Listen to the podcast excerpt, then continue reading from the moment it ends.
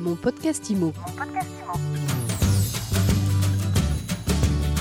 Bienvenue dans ce nouvel épisode de mon podcast IMO, le podcast qui vous parle d'immobilier tous les jours et sur euh, toutes les applications de podcast. Nous retrouvons Émeric Evenot. Bonjour Émeric. Bonjour Fred. Émeric, je rappelle que vous êtes le fondateur de la start-up Papillon Patrimoine, une start-up spécialisée dans euh, l'investissement locatif avec levier fiscal.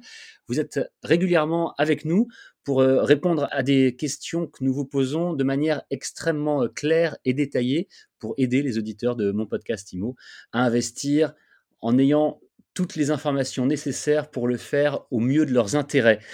Alors aujourd'hui, Emeric, vous souhaitez que nous abordions un sujet que de nombreux investisseurs justement rencontrent, à savoir comment financer un bien en défiscalisation.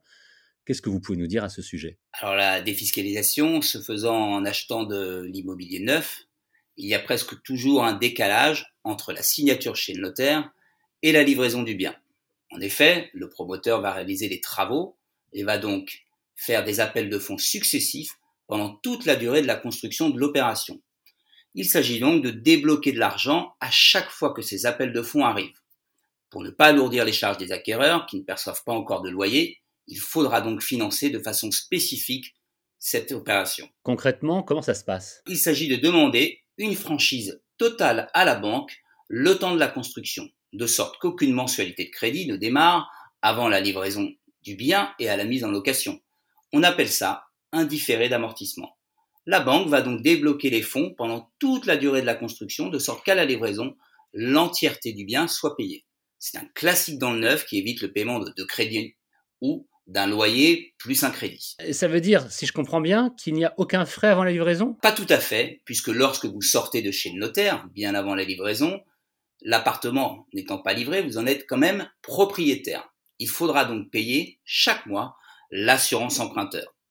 À la livraison démarre ce qu'on appelle la phase d'amortissement avec les mensualités pleines et entières, assurance, et crédit. Et si j'achète en bénéficiant du dispositif euh, Pinel, dont nous avons déjà eu l'occasion de parler ensemble, Emeric, dans d'autres épisodes de mon podcast IMO, quelle durée d'emprunt euh, préconisez-vous? Alors, de manière générale, euh, il est recommandé d'opter pour les durées de financement les plus longues possibles, puisque ce qui compte en immobilier, c'est évidemment de surveiller sa fiscalité. En effet, les loyers perçus sont les revenus les plus taxés. Il convient donc d'avoir le plus de charges possible afin d'éviter un bénéfice foncier trop important. Plus le prêt est long, plus la charge des intérêts d'emprunt est importante.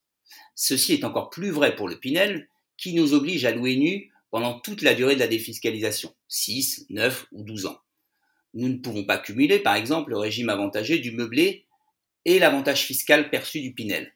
Il faut donc privilégier du 25 ans pour financer une opération Pinel et maximiser la fiscalité foncière. Les taux proposés par les banques Emeric Evenot sont-ils plus élevés pour les investisseurs? Comparé à l'achat d'une résidence principale, de façon générale, les taux d'intérêt sont plus élevés pour l'investissement locatif.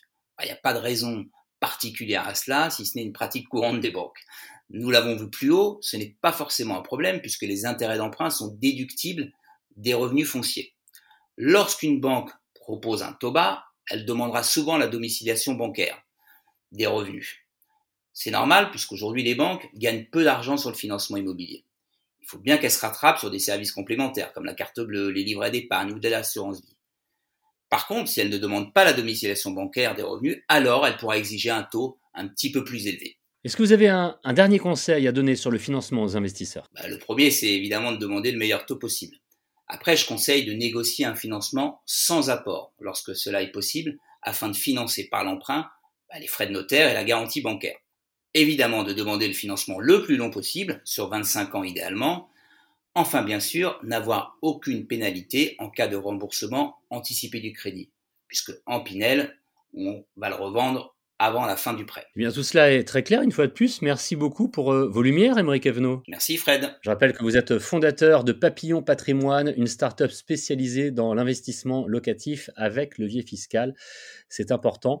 Et je rappelle que vous retrouvez mon podcast IMO tous les jours, où vous voulez, quand vous voulez, sur toutes les applications de podcast et évidemment sur mysweetimo.com. Mon podcast IMO. Mon podcast IMO.